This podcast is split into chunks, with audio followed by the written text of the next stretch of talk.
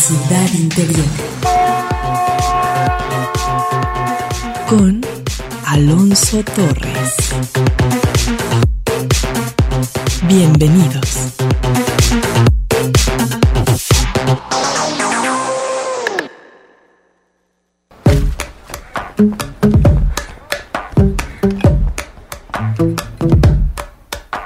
Valiente o gallina, la bolsa o la vida, picar medicina, chupar golosina, perder la partida, beber tu saliva, jugarme la vida, buscarme la ruina, tocarte, tocarte, tocarte, tocarte, tocarte, tocarte, tocarte, tocarte.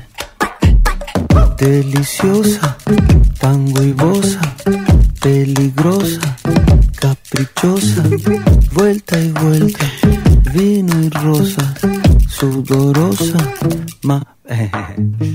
Quiero lamer la sal que tras de la playa.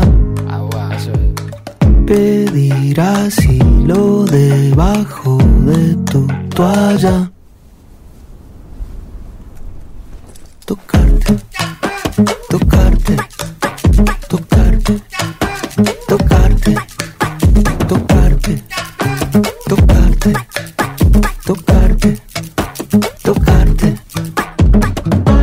que el barrio entero sepa de nuestra obsesión y presumir de ti besándonos en el balcón, idolatrarte hasta que te hartes y entrar contigo en brazos en la suite del Sheraton. Quiero que el barrio entero sepa de nuestra obsesión y presumir de ti besándonos en el balcón, idolatrarte hasta que te hartes y entrar contigo en brazos en la suite del Sheraton. Valiente o gallina, la bolsa o la vida, picar medicina, chupar golosina, perder la partida, beber tu saliva, jugarme la vida, buscarme la ruina, tocarte, tocarte, tocarte, tocarte,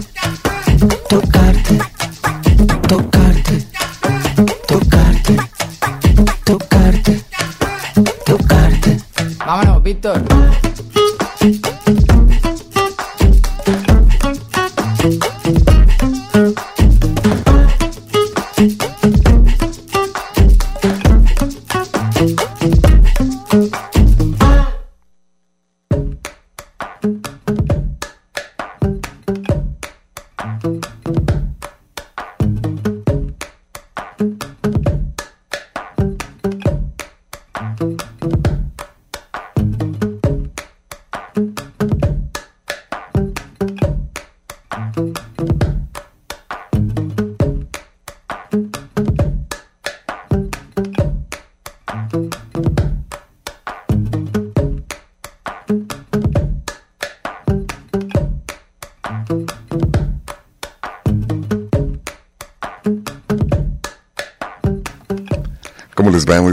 Esta es la interpretación que nos presenta el rapero español Z Tangana y el compositor uruguayo Jorge Drexler con una canción titulada Tocarte, para darles la bienvenida a este nuevo ciclo en el Expreso de las 10 que regresa a sus programas en vivo, con el enorme gusto de estar de nuevo en contacto con ustedes, agradecer esta oportunidad que nos brindan de llegar hasta sus oídos con los temas que desarrollamos en este programa, orientado a la promoción de la salud y el bienestar de las personas.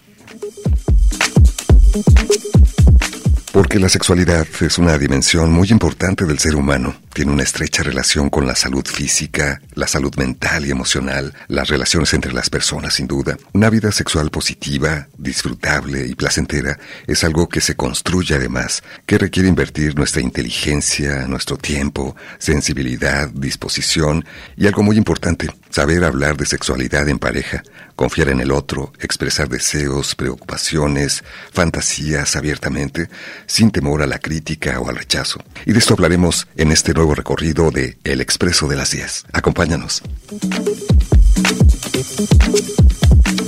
Yo soy Alonso Torres. Guadalupe Estrella se hace cargo de la producción, Evelyn Ramos en la investigación testimonial, Yaneli Herrera en las redes sociales y en la operación técnica José Luis Vázquez. Agradecemos a Lolita Estrada y Dafne Alfaro por su apoyo con sus voces y Raúl Peguero por su trabajo en grabación. Además aprovechamos para enviar un saludo cordial a las personas que nos escuchan a través de las ocho emisoras de Radio Universidad en todo el estado de Jalisco.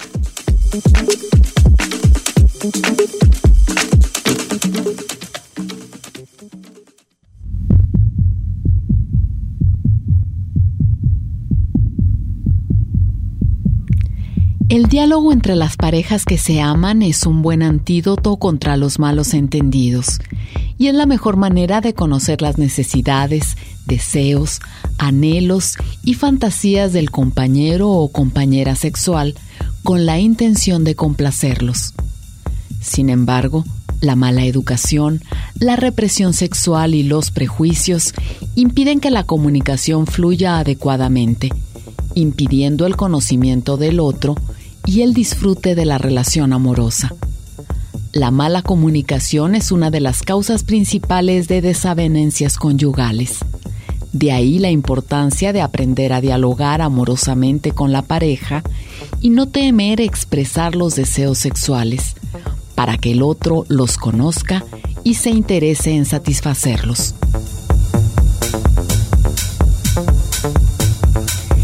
El hablar de los deseos y las fantasías sexuales es una señal de confianza en el otro, ya que es la expresión de una parte muy íntima de cada persona.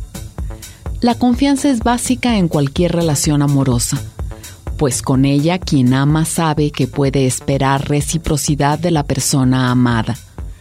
La confianza da la seguridad que se requiere para poder entregar al otro sin miedos sobre todo en el terreno de la sexualidad. Y para poder confiar en alguien es necesario conocerlo, pues de otra manera no es posible saber cómo reaccionará ante ciertas circunstancias. Para ello se requiere de un diálogo franco y abierto en el que ambos se sinceren y expresen sus pensamientos y sentimientos sin prejuicios ni temores.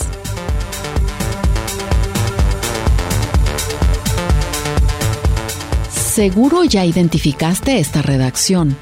Se trata de un texto del doctor Pérez Mora, nuestro especialista imprescindible, a quien recibimos con mucho gusto para comenzar nuestras transmisiones en vivo. Esperamos lo disfruten. Comenzamos. Aquí está el doctor Marco Antonio Pérez Mora, psicoanalista, terapeuta sexual y de pareja con más de 40 años de experiencia, colaborador imprescindible del Expreso de las 10. Y tal vez es importante hablar de sexo aún antes de tener relaciones sexuales. Doctor Pérez Mora, bienvenido, ¿cómo estás? Alonso, buenos días, buenos días a tu auditorio. Pues tienes razón, e inclusive antes de tener relaciones sexuales hay que hablar de sexo.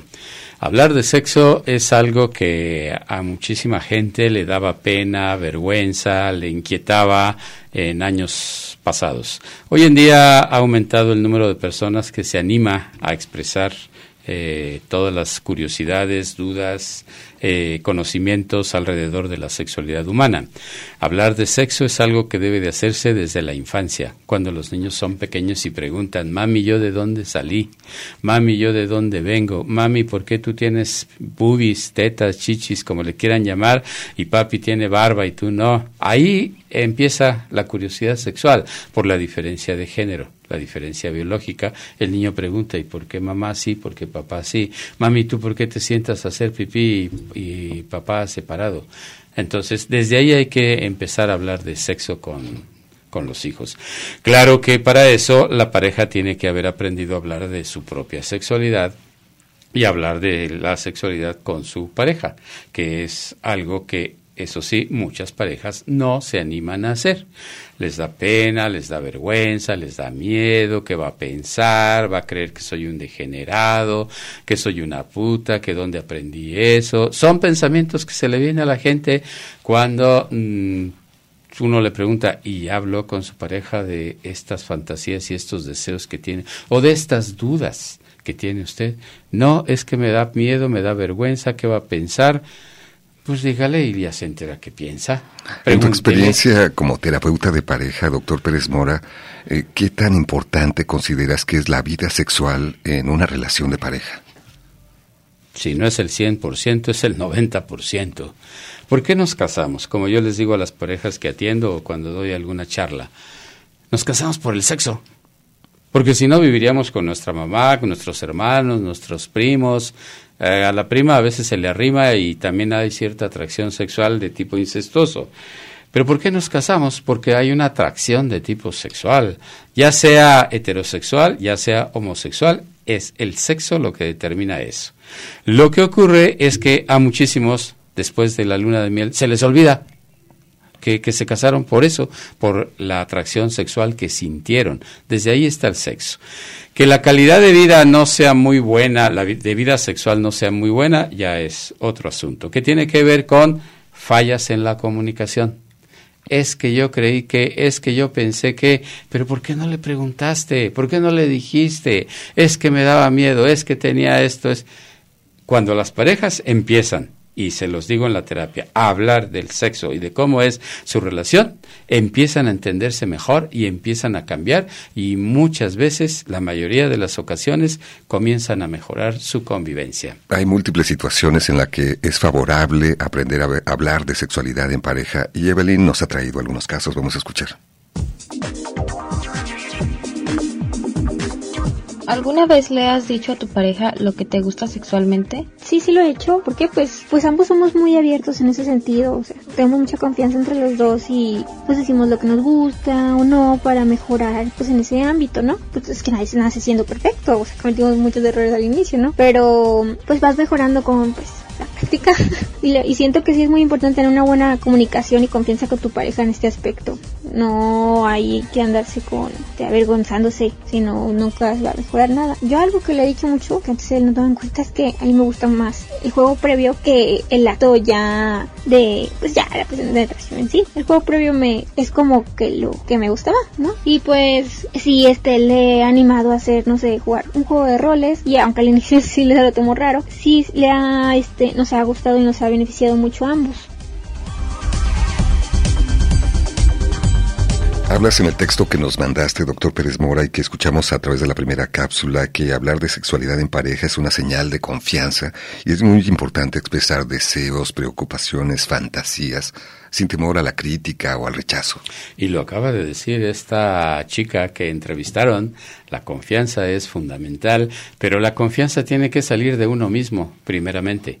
Si no confías en ti, si tienes miedo en ti, no te animas a compartirlo. Ella se ve una chica segura, como dice, abierta, que le expresó a su pareja, a mí me gusta esto, a mí me gusta esto, y ella misma dice, el otro como que se sacó de onda, pero luego ya, le entró, ya le entró al juego bien. Es muy importante eh, que haya esa eh, sensación de confianza de que puedo decirle a mi pareja lo que me gusta, lo que no me gusta, lo que me gustaría que también es algo que les pido a las parejas cuando acuden a la consulta.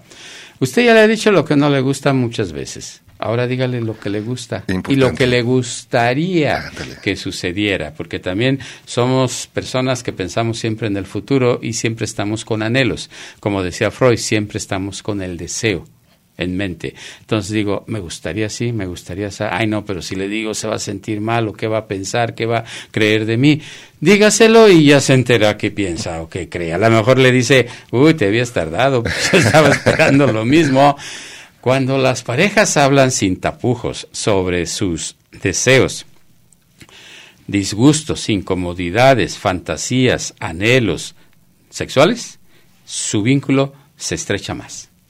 Claro, tiene que ser recíproco, porque es más, hasta cuando son medias mochas o mochos, algunos de ellos, si la otra parte empieza a decir, oye, a mí me gustaría esto por esto, el otro empieza a abrirse, porque como hay una cercanía, un vínculo y una intimidad, entonces van viendo que no es tan malo. Y entonces comienzan a decir, ah, no, pues sí, hagámoslo, o probémoslo, o qué tal si eh, hacemos esto otro, o sabes que a mí no me gusta así. Tan sencillo en todo esto del sexo como decir, es que no me gusta que me beses porque te huele la boca. Va al dentista, se lava los dientes, mastica chicle eh, una sustancia desodorante X. O que el cuate diga es que pues yo no le hago sexo oral a mi pareja porque le huele feo. Pues tan sencillo como decir que se bañe, recién bañada no huele mal. Ahora, si todo el tiempo huele mal, debe de tener una infección, se va al ginecólogo y se corrige. Hay que aclarar y decir esas cosas para que fluya la sexualidad. Te digo, tan simple como eso, pero tan complicado, porque no se atreven a decir. Entonces, uno de los dos evita los besos. Y el otro dice, no me quiere. Puede no le interpretarlo interesa, de múltiples maneras. Y es evitar los besos porque al otro le huele la boca. O a uno mismo. A veces uno cree que le huele mal la boca y dice, no, ¿para qué la beso? Que se va, me va a rechazar. Y la otra persona dice, a mí no me importa. O no es cierto, no te huele mal. O me gusta como hueles. Todo eso es parte de la sexualidad. No digamos ya las fantasías de qué queremos hacer, cómo lo queremos hacer, en dónde, a qué horas, con quién. Es algo más que hay que platicar y dialogar con nuestra pareja. Vamos a hacer una pequeña pausa y al volver seguiremos escuchando las recomendaciones del doctor Marco Antonio Pérez Mora para hablar de sexualidad en pareja.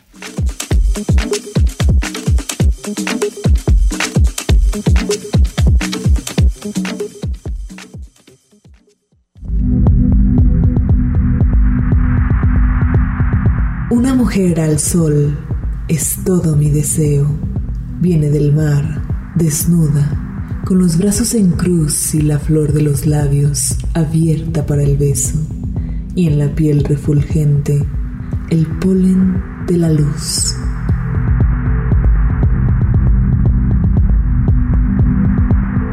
Vinicius de Moraes.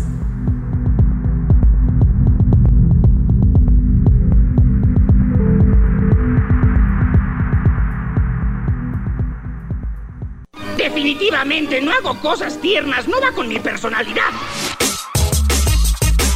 Déjate llevar por El expreso de las 10. El Expreso de las 10. Un recorrido por la ciudad interior. Con Alonso Torres.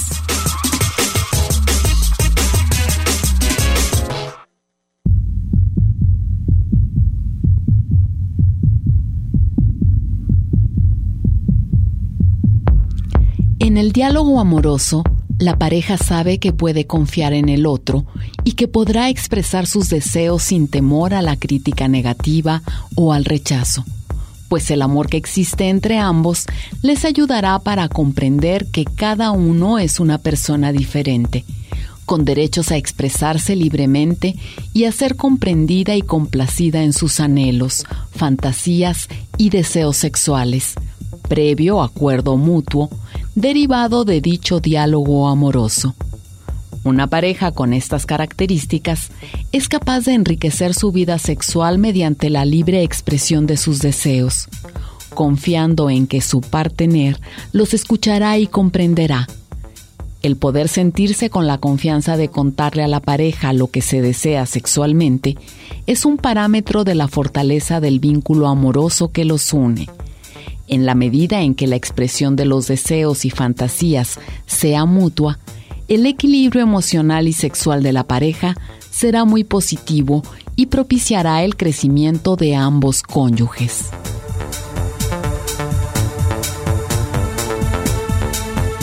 Hoy estamos conversando con el doctor Marco Antonio Pérez Mora, psicoanalista, terapeuta sexual y de pareja con más de 40 años de experiencia, es nuestro especialista imprescindible y nos está brindando recomendaciones para hablar de sexualidad en pareja. ¿Cuáles son, desde tu punto de vista y experiencia, doctor Pérez Mora, las consecuencias de no hablar de sexualidad en pareja? Que la sexualidad se va muriendo, se va enfermando, eh, la frecuencia va disminuyendo, la calidad de la experiencia se va afectando seriamente y posteriormente uno de los dos o ambos se niegan a la convivencia sexual o buscan fuera de la relación de pareja eh, la satisfacción de sus deseos. Esas son algunas de esas consecuencias. En otras situaciones puede ser el mal humor, el enojo derivados de la frustración, no te me acerques, no me toques, ¿qué estás haciendo? Porque no han hablado de lo que sienten, de lo que piensan acerca de su vida sexual. Entonces es muy relevante aprender a comunicarse, a dialogarse en este aspecto de qué les gusta y qué no les gusta. He atendido a muchísimas personas, muchos varones con eyaculación precoz, con disfunción eréctil, y que ese problema los lleva a evitar las relaciones sexuales. Entonces se van distanciando, quieren a su pareja, no hay duda, lo expresan, la amo, la quiero, no pienso en otra, pero me da miedo el fracaso. Y entonces van evitándolo. Cuando les sugiero que lo hablen con su pareja y les digan el miedo que tienen y se animan a hacerlo, parece magia, pero el problema casi se resuelve al 50% ya sea de disfunción eréctil o de eyaculación precoz. ¿Por qué? Porque el miedo al fracaso es lo que les genera mucha angustia y eso autoalimenta el problema. Tengo miedo que me pase otra vez, lo evito, pero bueno, ya no puedo evitarlo, mi mujer está encima de mí. Estás más al pendiente de eso. y estás angustiado y fracasas. Y ese fracaso alimenta la culpa, la angustia y se incrementa.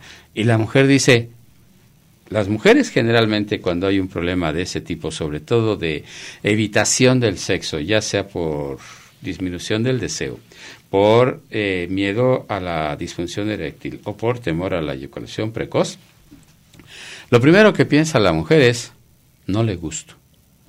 El otro se desvive por demostrarle que sí y entonces ella dice, ah, anda con otra, tiene intereses en otra demuestra que no, que, que sí le gusta y que no anda con otra, ah, es joto, es gay, le gustan los hombres. Y ninguna de esas cosas es cierta. Simplemente el amigo está muy estresado por su miedo al fracaso. A veces ese fracaso se originó por un estrés ajeno al sexo. Estrés laboral, estrés financiero, estrés por salud de algún familiar, etcétera, etcétera. Y a partir de ahí, como para el hombre, en la educación que hemos recibido, es muy importante sentir que uno es Juan Camaney, que uno es así como el super que siempre puede, siempre quiere. Siempre quieres, siempre puedes y no debes de tener ese problema. Entonces, cuando lo tienes, sientes que eres un fracaso y que tu pareja te va a cambiar por otro si se entera. Pero ya lo estás sabiendo porque no estás teniendo sexo y no estás funcionando bien. Lo peor es que no hay comunicación y ante la falta de comunicación. Se esa comunicación es, me da miedo, me siento mal. La pareja, cuando es comprensiva, dice, no te preocupes, no hay problema, lo vamos a resolver. Y te digo, parece magia, pero no lo es. Empieza a reaccionar el sujeto en eso. Con las mujeres pasa algo similar, solo que en la cuestión del orgasmo. Muchísimas, lo sabemos, no llegan al orgasmo, pero no por ellas en sí, sino por el mal manejo que tienen en la relación con su pareja. Cuenta mucho la educación también, de que mucha educación del pasado se enfocó a decir, si gozas el sexo eres una prostituta. Cuando es todo lo contrario, las prostitutas no gozan del sexo, es un negocio el de ellas, fingen que gozan. Pero entonces se le enseñó a la chica que si disfrutaba del sexo sería como una mala mujer, que no debería de hacerlo. Y si a eso le agregamos que el, el, el, varón no es muy atento y no participa del juego previo, como dijo la escucha entrevistada, entonces ella se va bloqueando, va, va reprimiendo sus sentimientos y, su, y deja, no deja fluir su excitación y vive con una sensación de ¿y para qué? Si es lo mismo. Te va perdiendo Y muchas dicen sírvete, así como se ponen como depósito de semen, sírvete, pero no lo disfrutan.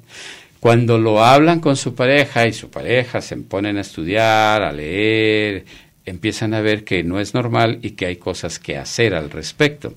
En otros casos me ha tocado ver, sobre todo en parejas maduras, que la mujer cuando cae en problemas este, hormonales, por problemas de la tiroides o porque ya está en el síndrome premenopáusico o menopáusico, disminuye su deseo sexual y lo atribuye a ella misma y el marido dice ya no le gusto, ya no me quiere, cuando con una simple consulta con el ginecólogo y unos análisis sanguíneos descubrirían que hay una falla hormonal y que con un tratamiento adecuado se corrige eso y regresa la libido. De ese Pero tamaño es la importancia. comunicación. claro, la comunicación es fundamental para tener una vida sexual placentera también. ¿Alguna vez le has dicho a tu pareja lo que te gusta sexualmente? Eh, yo tengo con mi novio ya bastante tiempo, tenemos ocho años juntos y sí, sí le he externado situaciones en las cuales no me he sentido cómoda. Por ejemplo, yo creo que a todos nos pasa que al inicio de las relaciones todo el mundo está con la bomba de hormonas y te gusta mucho esa persona y entonces las relaciones sexuales son muy frecuentes. Pero en mi caso llegó el punto en el que eran insostenibles porque tuve una infección de vías urinarias, este me dio creo que le llaman cistitis lunamielera. No teníamos tanto tiempo juntos y en un inicio yo accedía a tener relaciones pese a que en ocasiones me sentía incómoda incluso antes de tenerlas o ya estaba como con el miedo de que sabía que probablemente me iba a dar la molestia de la cistitis. Hasta que un día pues nada, me decidí, lo hablé con él, le comenté pues que me, que me hacía sentir mal que había veces que pues la verdad no tenía muchas ganas porque pues me sentía mal y accedía pues una vez que lo hablé con él, todo mejoró mucho, me comentó que pues para él no tenía sentido, o sea, claro que le iba a gustar, pero tenía que ser eh, agradable para ambos. A veces por temor al rechazo, como en el caso de, de esta chica entrevistada por Evelyn, no se animaba a decir que tenía molestias Se durante la tardó relación, para incluso expresarlo, dolor, ¿no? pero qué bueno que lo expresó, porque una vez expresado, el otro dice, entiende, Comprende, entiende, claro. y ponen manos a la obra para corregirlo.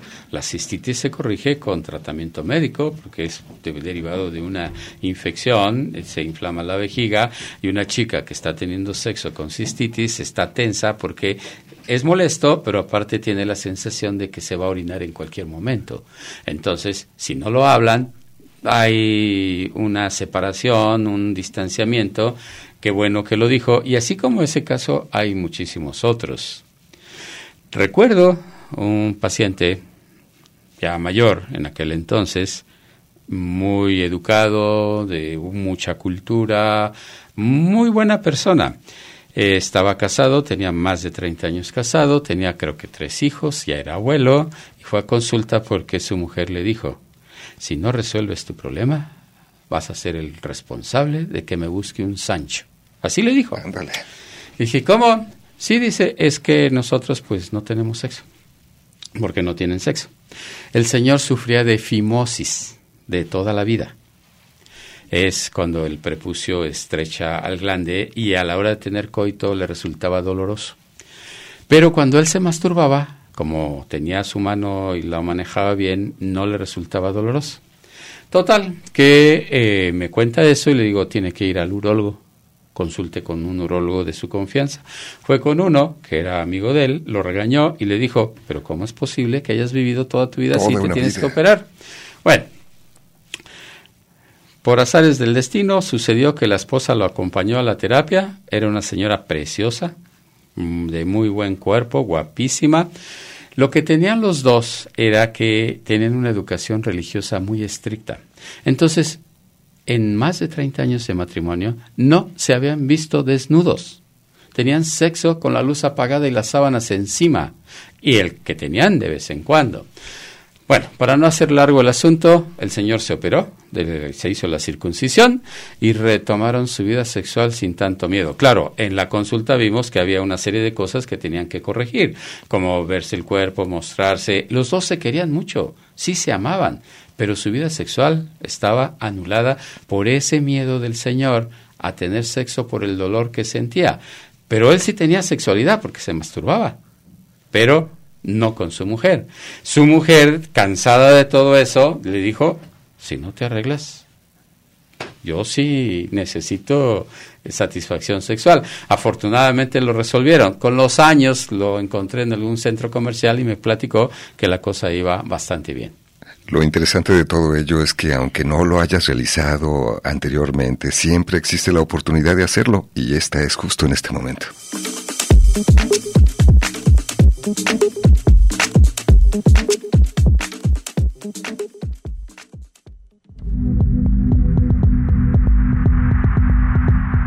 Cuando la memoria del cuerpo despierta, su viejo deseo vuelve a rodar en la sangre.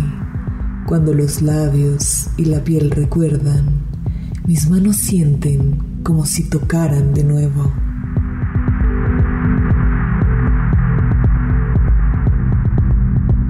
Constantino Cavafis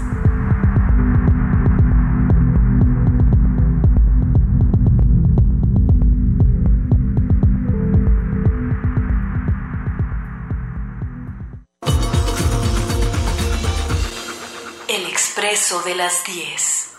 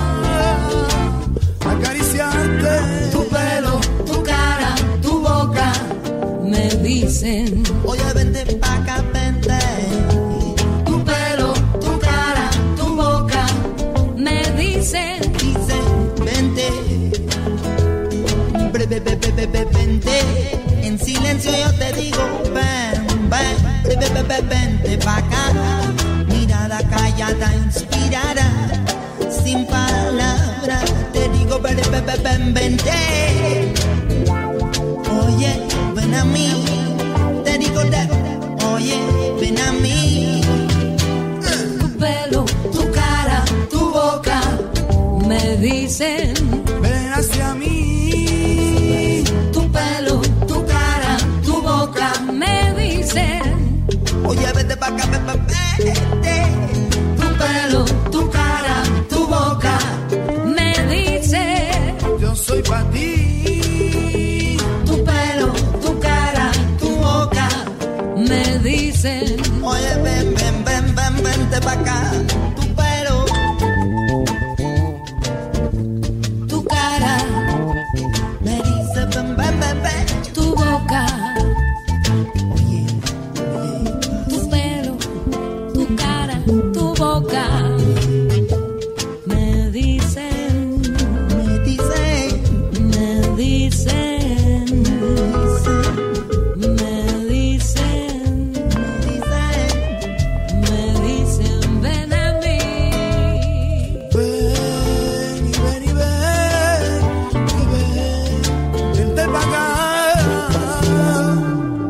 Esta es la voz de Amparanoia, cantante española que nos presenta un tema titulado Ven, este jueves de sexualidad en el que estamos conversando con el doctor Marco Antonio Pérez Mora, psicoanalista, terapeuta sexual y de pareja. Se ha comunicado Refugio, una de nuestras radioescuchas, dice, yo no había hablado con mi pareja sobre sus gustos en la intimidad, pero desde que escucho su programa El Expreso de las 10, en especial los jueves, he aprendido lo importante que es la comunicación. Ha mejorado enormemente mi vida sexual y la comunicación con mi pareja. Refugio es hombre y nos platica su experiencia. ¿Qué te parece, doctor Pérez Mora?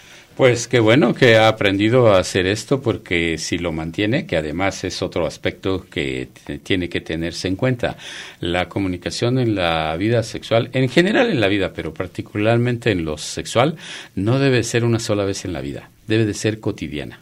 Porque lo que nos gusta hoy, mañana no nos va a gustar. Vamos cambiando. Lo que no nos gusta hoy, mañana nos va a encantar. Las personas y las parejas cambian. Así es. Y entonces es estar explicando, estar platicando, estar dialogando. Actualizándose. Y dentro del diálogo sexual, de este diálogo amoroso le llamas amoroso, eh, amoroso y armonioso es muy importante hablar de los logros de lo que nos ha gustado, de lo que nos encanta ahora. Es importante decir lo que no, como la chica de la cistitis, pero también es importante decir lo que sí y por qué, para que la otra parte se sienta también eh, reconocida y... Con sensación de logro, y, ¿no? Y valorada e invitada, como dice el dicho, el elogio compromete. Si te elogian a ti, te comprometes a seguir siendo bueno, como te han dicho. ¿no? A veces cuesta tam también trabajo elogiar. Eh, sí, porque no estamos acostumbrados a reconocer los logros de los demás. Y hay que decirlo, porque eso nos va a dar un beneficio. Uh -huh. Eso nos va a dar un beneficio a nosotros cuando expresamos que la otra parte nos complace. Entonces el otro se va a sentir comprometido a seguirnos complaciendo. Entonces sí, es muy importante y qué bueno, felicitaciones Gracias, a, a, Radio Escucha por haberse atrevido a dialogar con su pareja y seguirlo explorando, seguir investigando. A veces podemos expresar, me ha pasado con algunas parejas en consulta, que expresan su fantasía y la otra persona, ay, pero ¿por qué quieres eso? Y así, pero después de la expresión, como que baja la importancia de hacerlo, es compartirlo nada más. Es como cuando dices, uy, quisiera ir a Europa un mes. A lo mejor nunca vas a poder ir un mes, pero vas a ir una semana o 15 días. Pero ya que lo expresas, como que dices, ah, por esto y por esto otro. En lo sexual es muy relevante poder expresar todo esto.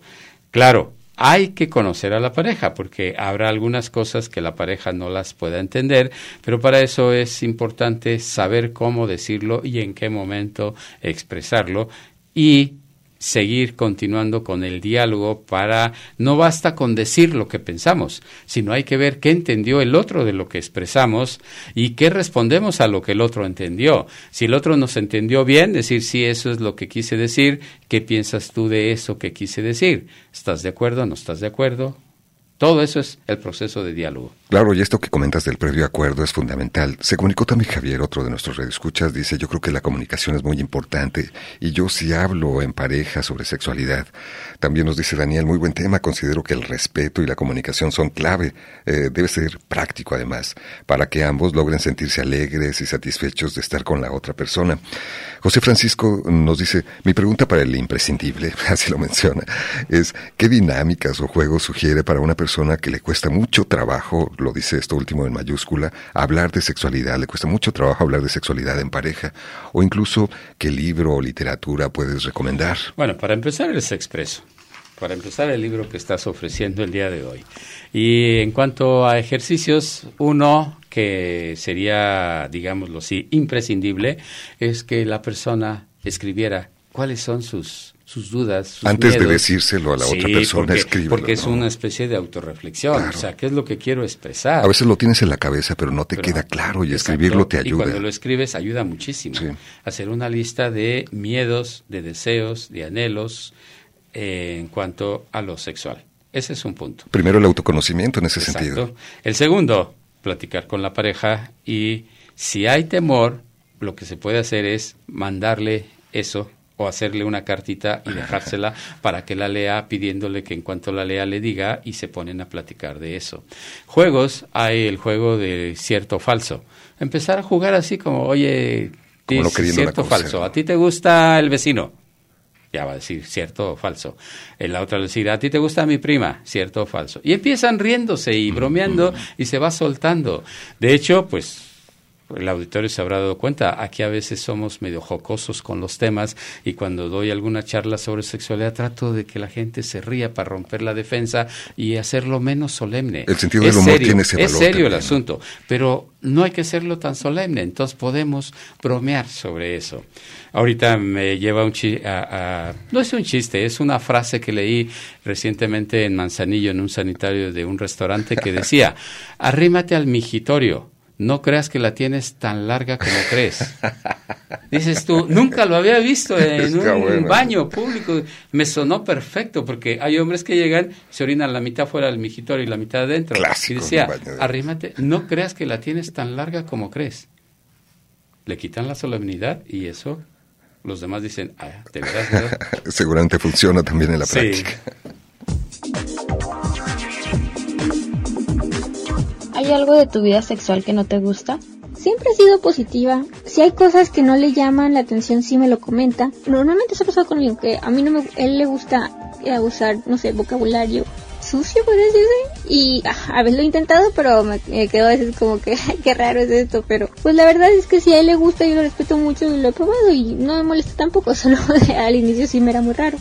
No, no tengo tanto líbido como él, puede decirse o a veces ni siquiera me interesa realmente. Sí me gusta y todo, pero pues puedo estar bien también sin él. Y él sí es una persona mucho más apasionada que yo en ese aspecto. Yo me baso más como en lo romántico y todo, y él sí es más apasionado. Y no se lo he mencionado tal cual todo, que si bien es por esa parte sí me da medio daño sus sentimientos. No sé cómo recomendarían mencionarle esas partes o eso. Como decías hace un rato, a veces te puede sacar un poco de onda las eh, preferencias, fantasías, deseos de la otra persona. ¿Cómo puedes comunicarlo? Nos preguntaba la persona entrevistada por Evelyn. Y también Verónica, una de nuestras escuchas que se ha comunicado, dice, eh, acerca de mi pareja y yo, mi pregunta es, ¿por qué le gusta utilizar palabras obscenas? Eh, ¿Qué le sugieres, qué le recomiendas, qué nos puedes decir acerca de este aspecto en particular? A algunos hombres les gusta utilizar las palabras obscenas porque han asociado al sexo con lo malo, con lo sucio. No es que realmente piensen así de su pareja, pero el expresar palabras obscenas en la relación sexual dirigidas a su pareja es como aumentar la excitación de lo prohibido. Aquí lo importante es que, como esta chica entrevistada, eh, no se sienta ofendida no sienta que se lo están diciendo realmente a ella, sino que es una expresión de su pareja que le aumenta la excitación y obviamente le aumenta el control de la eyaculación. Entonces, hay hombres que asocian el sexo con lo sucio, con lo malo, con las malas palabras y solamente si lo expresan mantienen su nivel de excitación. En cambio, las mujeres no son tan así, ellas son más tiernas y dulces, esperan que les digan cosas bonitas, amorosas. Eh, son estilos que hay que entender y como esta chica entrevistada hay que comprender y como ella dice, no es que me guste, pero si él lo apasiona, pues se lo permito y no pasa nada. O sea, no lo toma a pecho como diciendo soy una prostituta o soy una taruga o soy esto o lo otro. No, sino que lo toma como una necesidad de su pareja. Comentabas que somos personas diferentes, aunque vivimos en pareja, y la persona entrevistada también mencionaba que hay una diferencia en cuanto al deseo sexual que él tenía más frecuentemente, en tanto que ella no cómo poder mencionar, equilibrar la situación, hablar del tema. Hablando de esas diferencias precisamente y entendiendo las razones de las diferencias. A la mujer se le ha enseñado que para ser una buena esposa y madre de los hijos no tiene que expresar sus deseos sexuales. Es un mensaje cultural que viene venimos arrastrando por siglos. Sin embargo, muchas mujeres se han ido deshaciendo de eso, pero si aún así persiste el bajo deseo en comparación con la pareja, habría que hablarlo y encontrar cuál es la razón. Muchas veces la razón es que el hombre no se preocupa por eh, conocer las necesidades sexuales de la mujer. Y como decía la primera entrevistada, el juego previo para la mujer es fundamental. Eh, ¿Qué es el juego previo? Son desde preparar el terreno, desde el aseo, desde los olores y ya el juego previo en sí es las caricias, los besos, el tratamiento antes de la penetración Desafortunadamente, el hombre ha sido criado y educado para que en cuanto tiene una erección quiera, quiera meterlo en la vagina o quiera que le hagan sexo oral y terminar, sin ponerse a pensar en si a la otra parte le está gustando. Entonces es importante que se dé esta comunicación y la mujer sea capaz de expresar qué es lo que sí le gusta, qué es lo que sí le excita. ¿Sí? A veces puede ser nada más una caricia, puede ser una mirada y, y el hombre no lo registra. Entonces las diferencias. Claro, también agregaríamos aquí los problemas hormonales después de los 40, de los 45, que eso se corrige con una visita al médico, al ginecólogo particularmente o al endocrinólogo y con el tratamiento hormonal de reemplazo que se requiere cuando hay alteración hormonal, que también le puede pasar al varón. Las crisis de los 40 a veces se deben a eso, que hay una como disminución de la producción de la testosterona, o cuando hay problemas de la hipófisis o de la tiroides y que hay este, un crecimiento de las mamas en el varón, ensanchamiento de la cadera y disminución de la testosterona, la libido se va al suelo. Cuando se atiende esto, se corrige con tratamiento y se retoma otra vez la vida sexual. Lo positivo es que la medicina sexual ofrece múltiples posibilidades en la actualidad. Y acerca de la fantasía... Y no hay que tener vergüenza de ir al médico y decirle lo que está pasando. Fundamental, porque no es un signo de debilidad, sino por el contrario, es una intención de solucionar las cosas, de equilibrar la vida, la vida sexual en este caso y de pareja. Y también algo que es muy importante y de lo que has mencionado, doctor Pérez Mora, el consentimiento mutuo ante cualquier deseo o fantasía que se plantea en esta comunicación. Déjate llevar por El expreso de las 10. un recorrido por la ciudad interior. Con Alonso Torres.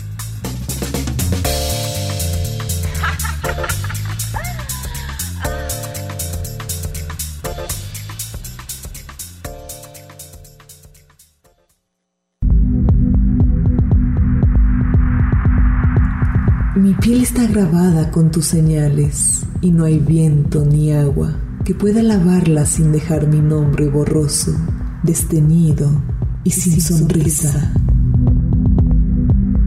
Gioconda Belli.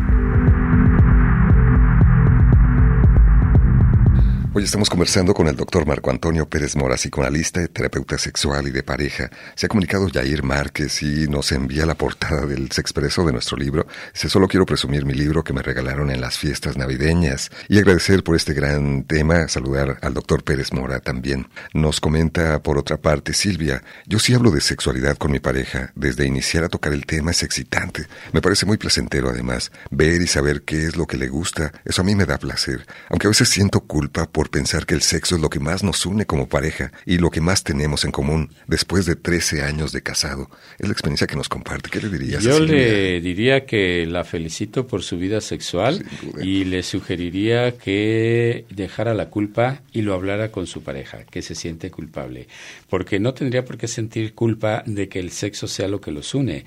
Al contrario, es un ejemplo para muchas parejas de que mantiene el vínculo amoroso, erótico, sexual al día. Entonces no debería sentir culpa, al, al contrario, debería estar orgullosa de tener ese tipo de vida sexual. Claro, además el estar al pendiente de los deseos y necesidades de su pareja es lo que nos has comentado, el Sí. placer de complacer. Y aquí, hablando del tema del programa, el diálogo y la comunicación, sería bueno que lo compartiera con su pareja. Porque Decirle esto mismo, lo- ¿verdad? lo- los Claro. dos podrían darle solución a esto y ella podría enriquecer aún más su experiencia sexual. Claro, y el saber con satisfacción justamente este aspecto tan positivo de su relación. María Guadalupe, otra de nuestras escuchas, dice, este día de jueves de sexualidad es mi favorito, me ha ayudado mucho a lo largo de estos años. De momento estoy pasando por una situación con mi pareja, él de repente ya no quiere tener relaciones y cuando las tenemos puede pasar hasta un mes o dos meses. Dice que ya no le dan ganas, que tal vez ya es asexual. Así llevamos ya tres años. Ha sido muy difícil para mí. ¿Qué le recomiendas a nuestro radio escucha? Bueno, primero que analice los posibles factores de esto. Eh, no sabemos la edad, no sabemos si hay una enfermedad. Hay enfermedades como la diabetes que dificultan la erección en los varones y, como decíamos al principio, el no poder tener una erección hace que se eviten las relaciones sexuales. Puede ser una disminución del nivel de testosterona que se puede atender con una consulta con el urólogo particularmente. Eh, podría ser una situación de estrés, no nos explica mayor cosa, pero lo que sí importa es que ella reflexione esto, lo hable con su pareja y le diga que a ella le gustaría que esto se resolviera y pudieran continuar. Eh, su vida sexual, no tan esporádica como lo menciona, sino con mayor frecuencia. Para la cuestión de la frecuencia sexual no hay límite de edad. Sí va disminuyendo por cuestiones de la edad, como la energía o como la fuerza, pero puedes tener sexo a los 80, 85 años. A lo mejor no como cuando tenías 18, que era mañana, tarde y noche, pero sí una o dos veces por semana. No me canso de repetir aquí la película esta de Elsa y Fred, donde la mujer de 74 revive al Fred y tienen sexo una o dos veces por semana, estando en esas condiciones. O la otra película que se llama ¿Qué voy a hacer con mi marido? donde ella lo lleva a terapia y lo saca de su anomia sexual, esto es, de su apatía por la sexualidad y retoman su vida sexual después de los sesenta y, tanto sesenta y tantos años de edad. Entonces, sí hay solución a todo eso a través de una buena comunicación. Y la buena comunicación implica saber expresar lo que uno siente y piensa y también escuchar lo que el otro siente y piensa. Doctor Pérez Mora, muchas gracias por venir al programa. Gracias a ti, Alonso, gracias al equipo y que esperemos que 2023 sea un año muy placentero, lleno de sexo y de muchas satisfacciones. Recuérdanos tu correo electrónico para las personas que quieran comunicarse. Mi correo es dr eh, yahoo.com y la página donde pueden encontrar algunos artículos es www.drperezmora.com. Y a todos ustedes muchísimas gracias por acompañarnos. Quédense aquí en Radio Universidad. Hasta la próxima.